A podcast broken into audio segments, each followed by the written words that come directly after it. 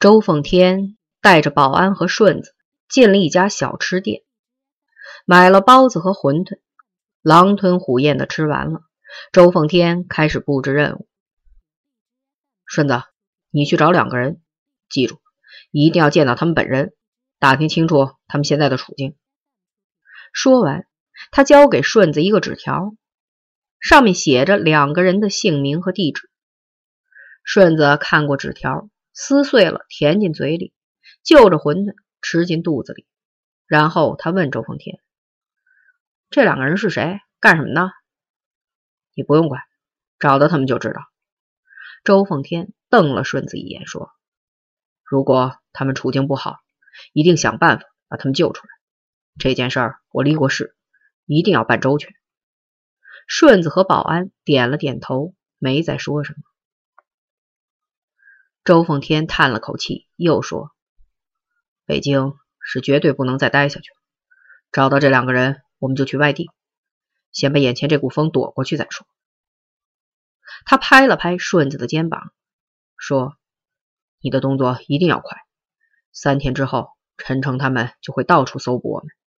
也许他现在已经后悔了。”“行，我现在就去。”顺子站起身。我和保安去找路费，后天晚上咱们在菜市口浴池见面。说完，他递给顺子二十元钱，又叮嘱说：“如果找不到人，千万不能把姓名和地址告诉任何人，也千万不能说是我在找他们。”顺子从饭馆出来时是十点钟，他先到了新街口，登上二十二路公共汽车，一个来回以后，再回到新街口时。身上的钱已经增加到六十几元了。此时已近中午了，他走进商店，在工艺品部买了一把蒙古餐刀。这种刀刃口锋利，刀面上有两道很深的出血槽，只有行家才用这种刀。十二点半，他出现在钢铁学院的宿舍楼前，大学生们都午睡了。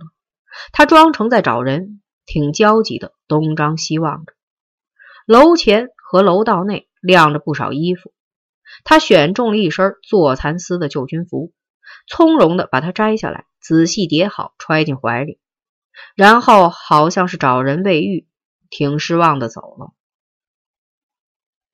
一点半，他走进护国寺浴池，舒舒服服的泡了个热水澡，甜甜的睡了一觉。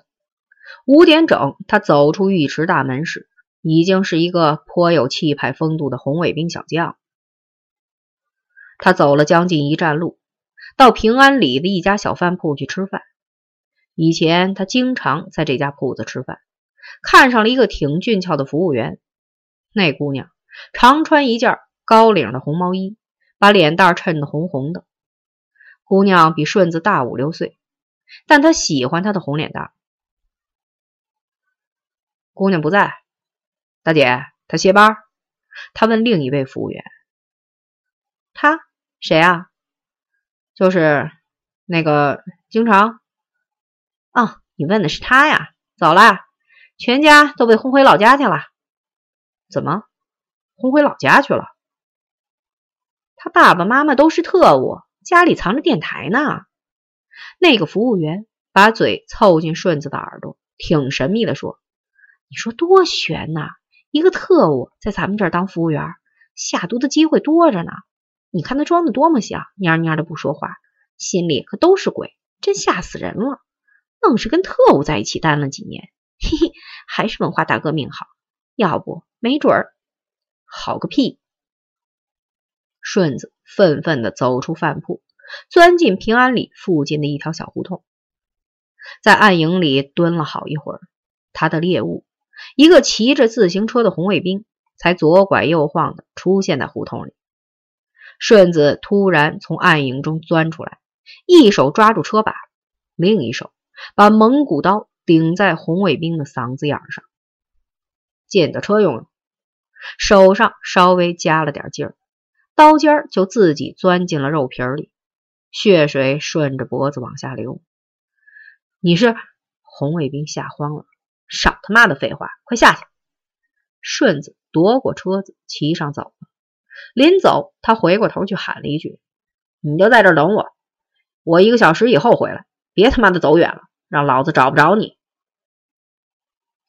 晚九时，顺子按地址找到了第一个人的家。老江湖骗子开门，吓了一跳，门外站着一个威风凛凛的红卫兵，手里还攥着一把雪亮的蒙古刀。边亚军在家吗？早让你们抓走了，关在哪儿？我怎么知道？现在哪儿都能关人，带着红箍就能抓人，谁知道他被哪个店里的阎罗抓走了？顺子一把抓住老江湖的衣领，蒙古刀顶在他的嘴唇上。老丫头，你不说实话，我把你的舌头剜出来！快说！老江湖吓得浑身发抖，在在学校。小作孽的想跑，在北京站被抓住了，打了个半死，后来被学校领回去了。走，带我去学校。你儿子有人命大案，犯在老子手上了。夜十一点，老江湖和小江湖一前一后向边亚军的学校走去。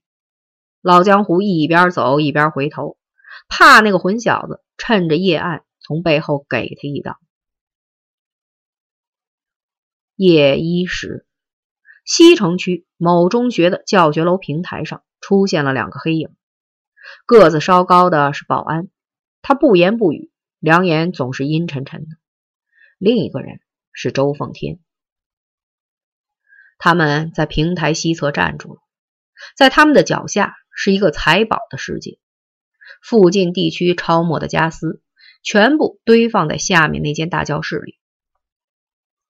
周凤天把绳索的一端固定在平台漏水口处，另一端系在自己的腰上。保安抓住绳索，一寸一寸的把它放下去。临近窗口时，他不慎踢碎一块窗玻璃，声音很响。两个人立即停止动作，身体紧贴着墙壁，一动也不动。没有人听见这响声，也太深了。周凤天下到窗台上，站稳了身子，然后他掏出一卷胶布，贴在玻璃上，用匕首柄用力一击，玻璃碎了，但几乎没有发出什么声音。他把手伸进去，拔开插销，推开窗子，进到室内。半个小时以后，当他再回到平台上时，衣兜里揣满了东西。怎么样？保安低声问：“值钱的东西不少，现金不多，够吗？不够，那就再找一家。走。”走进一条僻静的胡同，周凤天递给保安一件东西，说：“你留着玩吧。”这是一个纯金制成的小八音盒，只有墨水瓶那么大小。保安打开盒盖，一个光屁股的小天使弹了出来。随后响起了安魂曲的旋律，夜真静啊，和谐安详的乐曲在夜色中荡漾着，飘散开去。奉天，你说我们以后怎么办？保安问。周奉天没有说话，默默走了一会儿，才叹口气说：“我也不知道，只能走到哪步说哪步。”他的声音有些嘶哑。鼻音很重，他停了一会儿，又说：“不干也不行，人家非要让我死，总不能干等着让人家打死。走上了咱们这条道，不会有什么好结果。找个机会洗手呢？”保安说。周凤天笑：“这是一条下坡路，从上往下跑收不住脚，腿脚利索的能多跑几步，脚底下稍一绊蒜。”就会摔个头破血流，跑得越远，也就跑得越快，摔得越狠。保安也笑了。奉天，有没有人能一直跑到坡底，又站稳了脚？周奉天摇摇头。这条长路没有尽头。走着走着，保安忽然停住脚步，说：“到了。”周奉天抬头看了看一扇很有气派的朱漆大门。刘南征接到段兵的电话，还没有弄清是怎么回事，电话就断了。再往回拨电话时，线路已经不通了。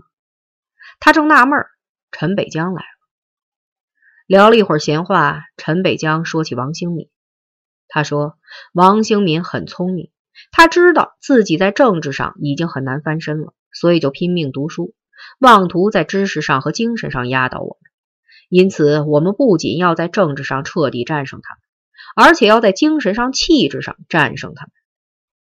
刘南征问：“王兴敏的气质很好吗？”“是的，就像一尊女神。”“我们应该怎么办？”“摧毁他的意志，使他永远丧失尊严。”“就像对付女流氓那样，把他扒光了打吗？”刘南征吃惊的问。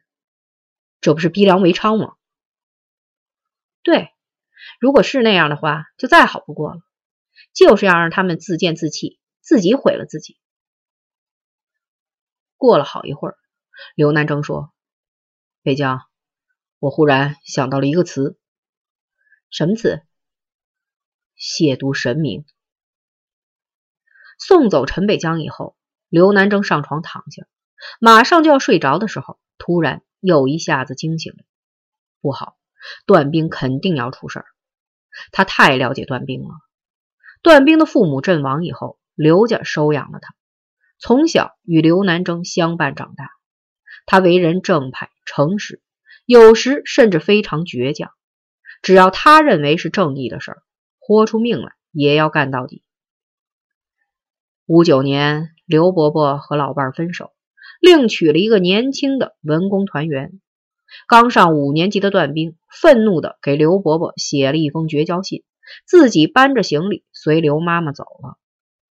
为这件事儿，老头子在婚宴上还哭了一场。必须马上找到段兵。